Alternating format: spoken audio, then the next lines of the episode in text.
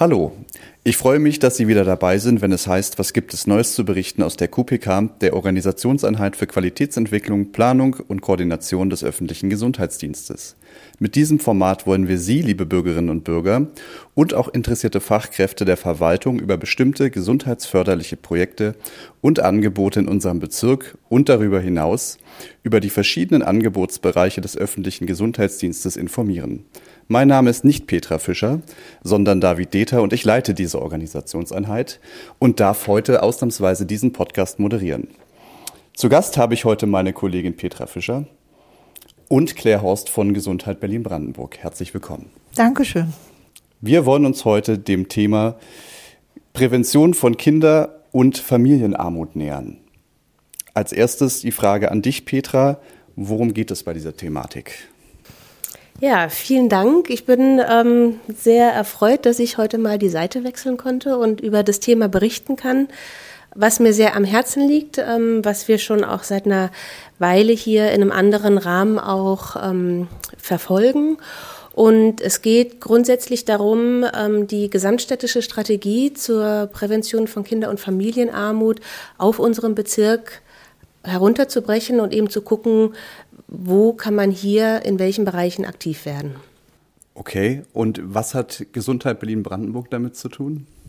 Ja, eine sehr gute Frage. Ja, ich arbeite bei dem Projekt Mitwirkung Perspektiven für Familien. Das ist ein Projekt des Trägers Gesundheit Berlin-Brandenburg, genau.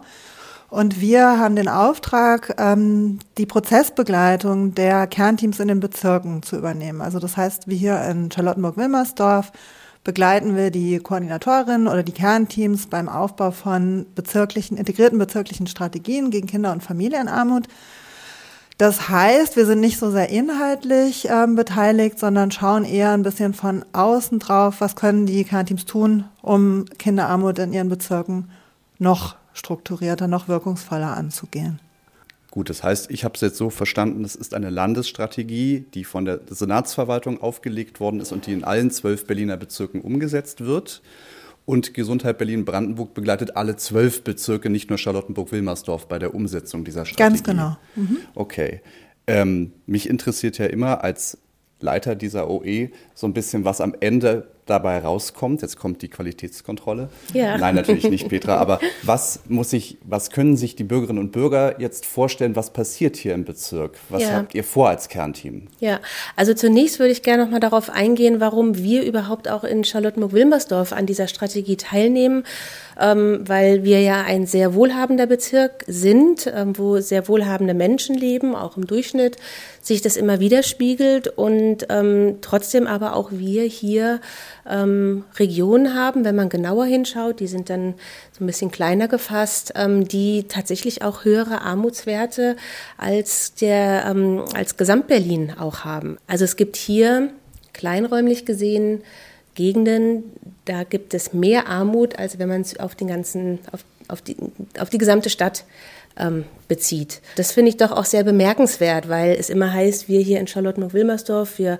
brauchen das nicht so wirklich und da gibt es eben so viel Wohlstand und man aber auch weiß, ähm, dass eben gerade wenn die Schere so weit auseinandergeht, also wenn es sehr wohlhabende und auch sehr ähm, von Armut betroffenen oder bedrohten Menschen, wenn die eben auch räumlich nah zusammenleben, dass dann alle Menschen einen gesundheitlichen Nachteil haben, also auch die Wohlhabenden. Von daher kommt es wirklich dem gesamten Bezirk zugute, dass wir uns daran beteiligen und da bin ich auch sehr dankbar, dass das auch so gesehen wird, dass wir auch beteiligt werden. Genau, ich kann da ergänzen, das ist genau das, was die Berliner Strategie auch will. Also, dass kleinteilig hingeguckt wird, dass unterschieden wird. Es gibt nicht eine Strategie für die ganze Stadt, die überall funktioniert sondern die Kinder, die Jugendlichen, die Familien sind vor Ort, die sind in den Bezirken und die brauchen vor Ort ganz unterschiedliche Unterstützungsangebote und unterschiedliche Maßnahmen. Und in Charlottenburg, Wilmersdorf, wie in allen anderen Bezirken sind ja ganz viele Strategien auch schon da. Aber wir wissen, und Sie wissen es noch viel besser als wir, dass die Familien, die Bedarfe haben, nicht immer davon erreicht werden. Und von oben auf Berlin weiter Ebene, da sieht man das nicht, wenn man da drauf schaut. Aber in den Bezirken genau zu gucken, wo kommen die Familien und die Angebote nicht zusammen? Wo fehlt noch was? Wo sind Strukturen da, die aber nicht wirkungsvoll sind? Ja, funktioniert nur, wenn man es im Kleinen tut.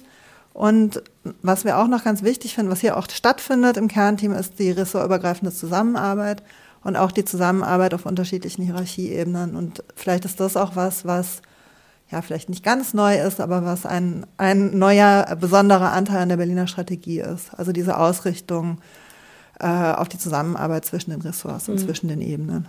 Das müssen wir vielleicht auch noch mal ein bisschen beleuchten, welche Ressourcen und welche Ebenen. Aber ich würde gerne auf zwei Punkte noch mal eingehen. Also einmal das Kleinräumige, das müssten wir vielleicht noch ein bisschen besser erklären, was das bedeutet. Das ist mir noch nicht so ganz klar. Und das Zweite, was du gesagt hast, Petra, ist ja klar. Also wenn ich ein geringes Einkommen habe und in Charlottenburg-Wilmersdorf lebe, habe ich nichts davon, dass viele Menschen um mich herum sehr viel Geld haben. Das bringt mir persönlich an der Stelle eher sogar noch einen größeren Nachteil, habe ich verstanden. Genau. So ist das. Beziehungsweise ähm, es wird, um jetzt auf die erste Frage zurückzugehen, es wird darauf unterschieden oder darin unterschieden, ähm, man hat den gesamten Bezirk, dann gibt es auch noch eben den Teil Charlottenburg und Wilmersdorf und dann wird es in ähm, sozialräumliche Bereiche, es gibt Prognoseräume, die sind dann sehr groß zusammengefasst und es wird immer kleiner. Vielleicht ähm, kennen das die ein oder anderen auch von den Eingang Schuleingangsuntersuchungen. Da ist es eben auch auf Bezirksregionen dann reduziert. Und die kleinste Ebene, auf die geschaut wird, das sind die Planungsräume. Das ähm, ja, kann ich jetzt eigentlich gar nicht so genau eingrenzen, aber ähm, vielleicht kennen einige ja auch ähm, den Klausener Platz zum Beispiel. Das ist ein Planungsraum hier. Also ist ja auch ein recht naher Kiez hier von unseren Büroräumen. Oder einer eben eine Großsiedlung auch, das ist die Schlangenbader Straße. Das ist dann nicht nur diese Großsiedlung, sondern auch noch ein paar Straßen drumherum. Die werden dann zu diesem Planungsraum Schlangenbader Straße gezählt. Und das ist somit die kleinste Ebene, die wir hier haben. Und ähm, wenn man auf die guckt, also dann leben eben in bestimmten Planungsräumen unheimlich oder sehr viele ähm, von Armut betroffene Menschen. Das können eben Menschen sein, die kein Einkommen haben, also die ohne Erwerbstätigkeit sind, die aber auch Migrationshintergrund haben, aber auch Familien mit drei und mehr Kindern sind sehr häufig von Armut betroffen oder Einelternfamilien. Man sagt auch Alleinerziehende. Menschen. Und wenn die eben ähm, vermehrt in einem dieser Planungsräume leben, kann es sein, dass in einem Planungsraum, der daneben liegt, aber zu einer Bezirksregion gehört, dass der sehr wohlhabend ist. Und das ist in Schmargendorf so. In Schmargendorf ist die Bezirksregion mit den Planungsräumen eben Schlangenbader Straße und Messelpark beispielsweise. Da sind sehr viele Einfamilienhäuser und ein hoher Wohlstand. Und so gibt es eben Durchschnitt, der dann in der Bezirksregion sichtbar ist. Und in diesem Durchschnitt sieht man dann, dass das eigentlich doch ähm, ja durchschnittlich ist. Also einfach, also nicht besonders hoch, aber auch nicht besonders bedrohlich und erregt eben keine große Aufmerksamkeit. Und wenn man und das aber nur, wenn man auf dieser Bezirksregion-Ebene schaut. Und wenn man dann aber sich nur den Planungsraum Schlangenbader Straße anschaut oder es gibt auch die Barstraße oder Brabanterplatz, sind das sind alles so Namen, ähm, dann ist eben eben sehr große Armut erkennbar. Und die wird häufig nicht gesehen, ähm, wie Claire das eben beschrieben hat, weil meistens immer nur auf diese großen Ebenen geschaut wird. Also kann man, kann man zusammenfassend sagen, dass ihr jetzt genauer nochmal hinschaut, um Personen oder Haushalte zu identifizieren, die gegebenenfalls Unterstützung gebrauchen könnten? Genau. Ja, ich habe gerade was ganz anderes. Darf ich was ganz anderes sagen? Ich habe gerade. Das ist ja hier Redefreiheit. ich glaube, genau dazu kann Petra wahrscheinlich am besten sagen, wie es wie es vor Ort passiert. Aber nochmal zum Hintergrund der Berliner Strategie. Also weil ich jetzt gerade dachte, die Leute, die zuhören, haben vielleicht überhaupt keine Vorstellung davon, was die Berliner Strategie ist. Also vielleicht nochmal zum Hintergrund der gesamtstädtischen Strategie. Das beruht auf einer Landeskommission, die im Jahr 2017 angefangen hat da sitzen Personen aus der Zivilgesellschaft drin, aus Politik, aus Verwaltung, aus Verbänden. Und die haben beschlossen, dass es ein neues Vorgehen braucht, um Kinder- und Familienarmut in Berlin anzugehen, weil wir wahnsinnig hohe Zahlen haben. Jedes vierte Kind in Berlin ist arm und Petra Fischer hat es gerade schon gesagt, in einzelnen Planungsräumen sind die Zahlen noch viel, viel höher, auch in Charlottenburg-Wilmersdorf. Und es würde über einen langen Zeitraum ähm, eine ähm, Zielvereinbarung festgelegt mit Leitlinien, ähm, mit verschiedenen Ebenen mit verschiedenen Handlungsfeldern. Und danach wurde ein Bericht verabschiedet, der das publiziert hat. Und dann haben die zwölf Stadträte und Stadträtinnen sich entschieden, da mitzuwirken. Also alle Bezirke haben gesagt, ja, wir wollen das machen. Und das war eigentlich das Schöne daran, das Neue. Also, dass alle Bezirke zusammen gesagt haben, wir wollen alle in unseren Bezirken eine Strategie entwickeln, aber im Rahmen dieser gesamtstädtischen Strategie. Und das ähm, ja, bedeutet einfach, dass es auf unterschiedlichen Ebenen stattfindet. Das ist eine gesamtstädtische Berliner Strategie. Die Arbeit passiert aber im Kleinen vor Ort, also mit diesem Blick auf die Menschen, die dort leben und deren Bedarfe und wird aber im besten Fall immer wieder zusammengeführt. Also es gibt auch, und das ist unsere Aufgabe als Prozessbegleitung, Einerseits machen wir die Begleitung der Kernteams vor Ort, aber wir führen auch Lernwerkstätten durch, Qualifizierungen und gemeinsam mit der Geschäftsstelle der Senatsverwaltung auch regelmäßige Fachtage, auf denen die Bezirke aufeinandertreffen oder die äh, Personen aus den Bezirken und miteinander äh, sich austauschen können und voneinander lernen können. Okay, also das Besondere ist, eine Strategie, auf die man sich tatsächlich geeinigt hat, was ja nicht so häufig ist, dass mhm. zwölf kleine Königreiche zusammenarbeiten. Genau. Und die Gesamtstrategie legt sozusagen die Leitplanken fest, wo sich dann die bezügliche Strategie orientiert, aber dann wieder speziell auf seine Bedürfnisse und auf seine Planungsräume und auf die Bedürfnisse der Bürger gucken kann. Genau.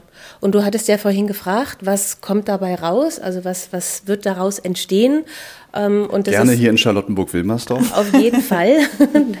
Dafür setze ich mich ein mhm. als Koordinatorin eben dieses Kernteams, was wir gegründet haben, wo ich aber auch eben als Teil ähm, oder ein Teil dessen bin, als Koordinatorin für Gesundheitsförderung und Prävention hier im Bezirk ähm, aus der QPK.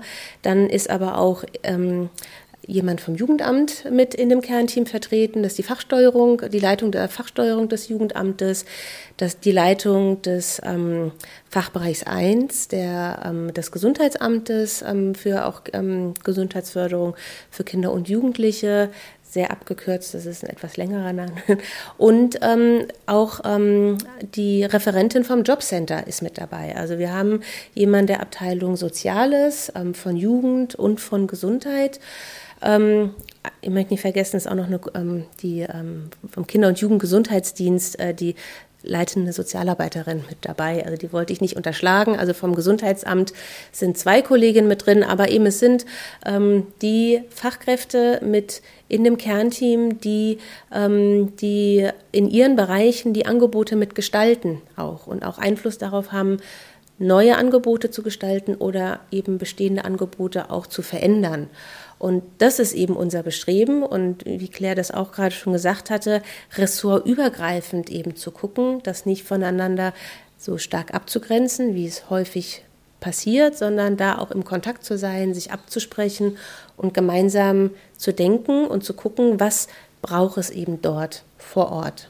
Vielleicht können wir ja noch mal erzählen, was ihr gemacht habt bisher. Also es ist ja jetzt ein Jahr, dass ihr schon zusammenarbeitet. Also ich, ich habe die ganze Zeit im Kopf, wie kann man sich das plastisch vorstellen, wenn man zuhört, was, was machen wir da in diesen Runden? Ja, also wir haben uns ja erstmal gefunden, das muss man auch sagen. Wir sind, glaube ich, ähm, eine der, der weitesten Bezirke, also weil wir auch relativ ähm, gut schon auch im Kontakt waren, auch mit euch, mit über ein Vorgängerprojekt, ähm, wo wir auch mitgearbeitet ja, haben. Ja, also ich kann mich erinnern, dass wir bei den ersten Treffen erstmal, ihr habt erstmal euch nochmal intensiver kennengelernt, alle haben zusammengetragen, was ihre Bedarfe sind, also was sie aus ihrer Perspektive, aus ihrem Ressort heraus sagen würden, wo die größten äh, Wissenslücken noch sind oder wo Bedarfe sind, die ihnen auffallen. Mhm. Äh, wir haben das zusammengetragen, also welche Themenfelder sind von Interesse. Das war natürlich unterschiedlich, je nachdem, ob jemand aus dem Jobcenter da war oder aus der Gesundheit oder aus dem Jugendamt. Und ihr habt euch aber relativ schnell dann auf äh, Themenfelder geeinigt. Alleinerziehende war ein Thema, bei dem alle anschließen konnten und wo ihr auch gesagt habt, ähm, aus diesem Fokus könnt ihr dann Schlüsse ziehen. Und dann habt ihr Daten zusammengetragen, die schon da sind, also zum Beispiel ähm, vom Jobcenter, und habt dann geschaut, wo ihr noch Bedarfe habt.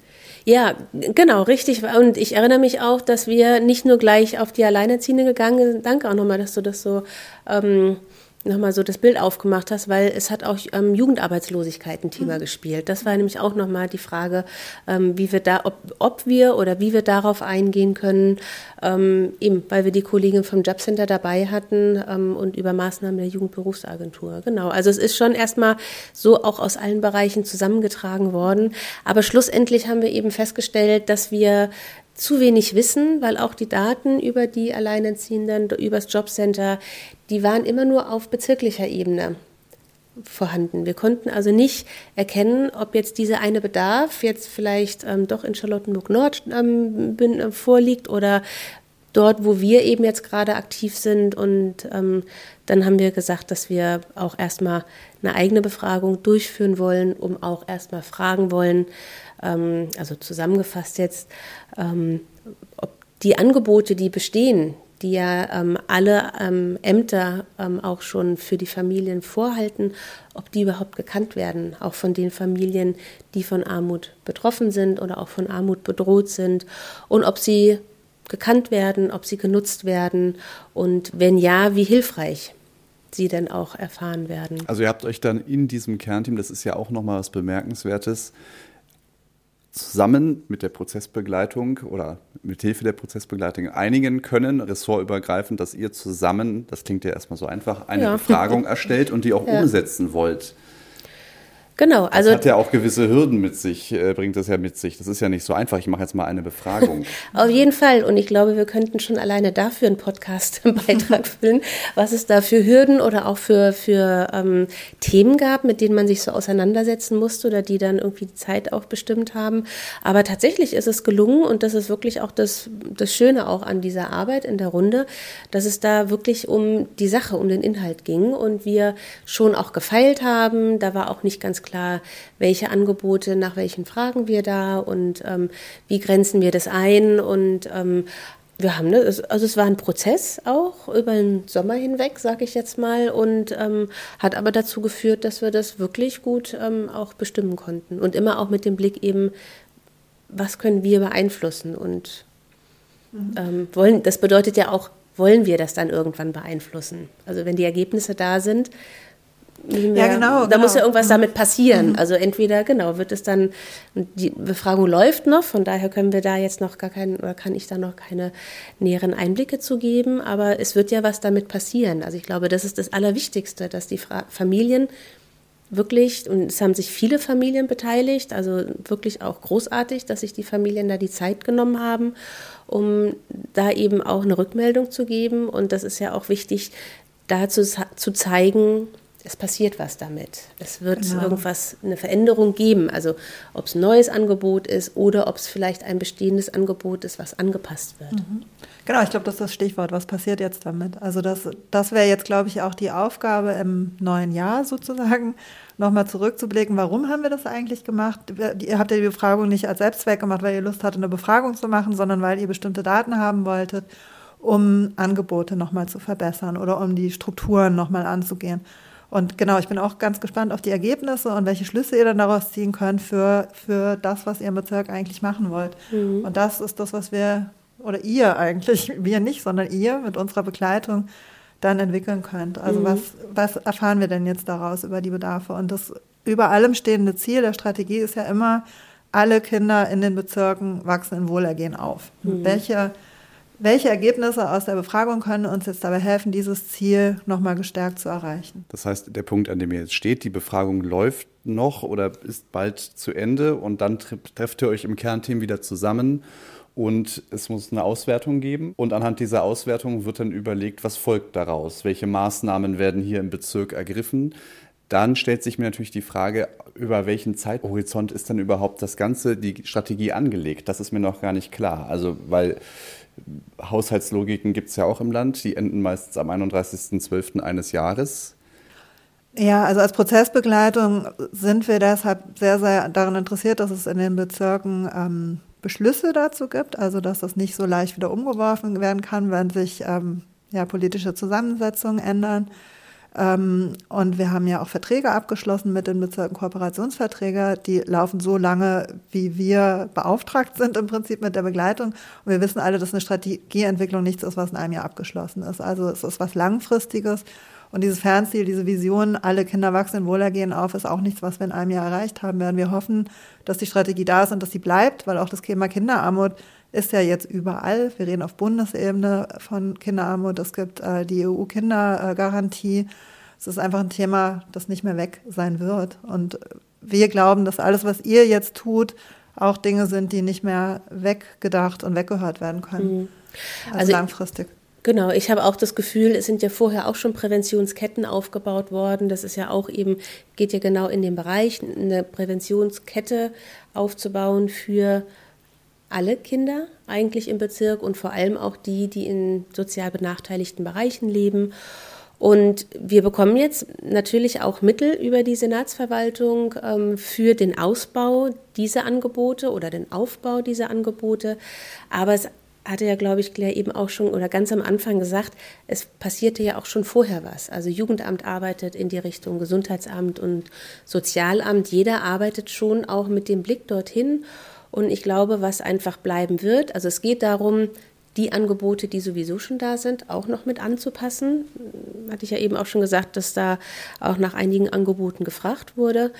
Aber es geht eben auch darum, das miteinander abzusprechen und zu koordinieren und eben in diesem Austausch zu sein, ähm, nicht nur aus seiner Fachlichkeit das heraus zu besprechen, sondern ich glaube, das, was wirklich bleiben wird über die ganzen verschiedenen Haushaltsjahre hinweg oder was sich entwickeln wird, das ist die Zusammenarbeit, diese Absprachen und ähm also das Aufbrechen von Fragmentierung oder von Silo-Denken ist schon auch ein großer Aspekt hier im Rahmen dieser Strategie und das Nutzen von Synergieeffekten was man ja auch nur indirekt sozusagen bezahlen muss oder was schon bezahlt ist, was man aber nicht immer monetär mit Geld hinterlegen muss. Das ist auch ein großer Teil hier von dieser Landesstrategie. Genau, genau. ja. Und eben, äh, ähm, wie Claire das auch gesagt hatte, wir treffen uns ja auch als Bezirke dann zusammen. Also nicht nur die Koordinierenden der Teams, sondern die gesamten Kernteams treffen sich aus allen zwölf Bezirken zum Austausch und wir haben jetzt mit der Familienbefragung da ähm, einen besonderen Weg auch schon mal vorgegeben oder beschritten. Und es gibt aber andere ähm, Bezirke, die in einem anderen Bereich schon sehr aktiv waren. Und wir lernen auch voneinander oder hören uns das an und nehmen das auch an oder nehmen uns ein Beispiel dran oder auch lehnen es ab und sagen, nee, das hat für uns keine Relevanz. Also selbst da wird auch ähm, die überbezirkliche Zusammenarbeit gefördert, was ja auch im weiteren Sinne so ein Aufbrechen der zwölf kleinen Königreiche ist, so der ja, Zusammenarbeit. Genau. Ne? Ja, und ich glaube auch das Herausfordernde ist, natürlich gibt es Dinge, die messbar sein sollten. Also wir gucken ja auch immer auf die Wirkungsorientierung. Was wirkt denn mhm. und was kann man, wie kann man es messbar machen? Vielleicht nochmal ganz kurz, was so die, äh, Leit, die Leitlinien der Strategie eigentlich sind. Also das eine ist das, worüber wir die ganze Zeit schon sprechen, die, den Ausbau und die Stärkung der integrierten kommunalen Strategien. Ähm, Du hast es ja gerade schon gesagt, Präventionsketten, das ist kein ganz neues Thema, es ist ein neuer Name für etwas, was aber schon ganz lange aufgebaut wird in den Bezirken. Und dazu gehören unterschiedliche Elemente. Also das eine ist die Wirkungsorientierung. Also woran merkt man eigentlich, dass etwas bei den Familien ankommt? Und unsere Aufgabe ist immer so ein bisschen dann noch zu sagen, es geht um die Familien. Wo sind hier eigentlich die Kinder? Wie können wir die noch stärker beteiligen? Wie können wir auch ihre Meinung abfragen? Und es gibt Ebenen, die kann man sehr gut messbar machen. Wie viele Personen kommen irgendwo hin? Ähm, ja, wie haben wir unsere Meilensteine erreicht? Es gibt aber andere Elemente, zum Beispiel die ressortübergreifende Zusammenarbeit oder wie gut sprechen die Bezirke eigentlich miteinander? Gibt es eine vertrauensvolle Ebene der Zusammenarbeit? Traut man sich auch untereinander zu sagen, da hat was nicht funktioniert? Ähm, meine Kollegin arbeitet nicht mit mir zusammen. Ich habe Schwierigkeiten, von dem einen Ressort zum anderen Informationen zu erhalten. Das sind Dinge, die kennen alle, die in Verwaltungsstrukturen arbeiten. Und die Strukturen machen es aber auch ganz schwer, manchmal darüber zu sprechen miteinander, weil es Konkurrenzen gibt, weil es Hierarchien gibt. Und das ist auch ähm, was ganz Schönes, was passiert in dieser Arbeit innerhalb der Kernteams, aber auch zwischen den Bezirken, dass, das, dass wir schon sehen können, dass da Sachen funktionieren. Also natürlich auch, weil Beziehungen schon vorher da waren, das ist nicht alles jetzt erst entstanden. Aber es ist schön zu merken, dass da Dinge sich verbessern und die kann man nicht in Zahlen messen, aber man sieht es an den Ergebnissen. Also ich sehe und spüre die Begeisterung. Es wäre natürlich schön, und das muss man ja auch zugeben, wenn sich die Zusammenarbeit unter den Bezirken und unter den Abteilungen noch weiter verbessert, um es im Positiven ausdrücken zu wollen. Das auf der Metaebene und im Kleinteiligen würde mich jetzt aber nochmal interessieren, nach was für Angeboten habt ihr gefragt in der Befragung und was, was könnte am Ende sozusagen als Beispiel stehen, was man ausbaut, auch wenn es noch nicht ausgewertet ist? Ja, ist mir klar, wir spoilern hier nicht, aber so eine Idee, was könnte daraus am Ende entwickelt werden oder weiter gefördert oder gestärkt werden? Ja, also wir haben insgesamt nach 15 Angeboten gefragt. Ich glaube, ich werde sie nicht alle aufzählen, weil das einfach auch, glaube ich, die Zuhörer nicht so interessiert. Aber sind eben, wir haben, muss auch dazu nochmal sagen, wir haben dieses Mal Familien wirklich von 0 bis 18 Jahren angeschrieben oder die Kinder von 0 bis 18 Jahren haben, weil ganz häufig in den frühen Hilfen schon viel gearbeitet wird. Das betrifft dann die, das, äh, die Jahre 0 bis 3 oder vorgeburtlich bis 3 Jahre. Und ähm, je älter die Kinder werden, desto mehr werden, also desto dünner werden die Angebote grundsätzlich und desto mehr, also stärker gehen sie so in, in den Hintergrund, weil dann auch angenommen wird, dass einfach ganz viel schon da ist. Und von daher war uns das wichtig, die Angebote wirklich auf alle Lebensphasen zu, zu beziehen. Und es ist zum Beispiel gefragt worden, also jetzt nach, ähm, nach Elterngeldstelle oder Familienservicebüro, was auch ganz frisch hier ähm, im Bezirk ähm, oder frisch, also im Sommer vergangenen Jahres ähm, eröffnet hat oder ähm, die Arbeit aufgenommen hat, ähm, wie bekannt das überhaupt auch geworden ist oder ähm, kennt das jemand. Und es ist ja auch ein Mittel, überhaupt das bekannt zu machen, wenn in der Befragung auch ähm, darauf eingegangen wird. Also von daher haben wir danach gefragt. Wir haben ähm, nach, nach, dem therapeutischen Dienst gefragt, ähm, der Angebote für Logopädie, Physiotherapie und auch Ergotherapie bereitstellt, wohlgemerkt für alle Familien, die eben einen Bedarf daran haben oder wo die Kinder einen Bedarf haben. Wir haben grundsätzlich nach den Angeboten in Familienzentren gefragt, aber auch eben Jugendberufsagentur, die nämlich allen Jugendlichen zur Verfügung steht, unabhängig davon, was auch die Eltern für einen Sozialstatus haben und was da für ein Bildungsstand dahinter steht, können sich alle Jugendliche, die sich noch nicht so ganz sicher sind, was sie nach der Schule machen wollen oder sollen oder da vielleicht noch offen sind, auch ähm, dran wenden. Das ist eben keine Jobvermittlung, sondern wirklich eine Aufklärung. Und ähm, danach haben wir gefragt und je nachdem, weil wir es ja auch vorhin hatten mit ähm, Jugendarbeitslosigkeit, ähm, kann man eben schauen, ähm, Genau, wie wird das gekannt? Was muss vielleicht passieren? Dass es, also in welchen Gegenden waren eben dann die ähm, Familien, die das nicht kennen, man muss dazu sagen, wir befragen jetzt die Eltern, die natürlich dann den Hinweis geben, wir befragen nicht die Jugendlichen, ob sie das Angebot kennen, aber kennen die Eltern das, um vielleicht den ähm, eigenen Kindern Hinweis dazu zu geben.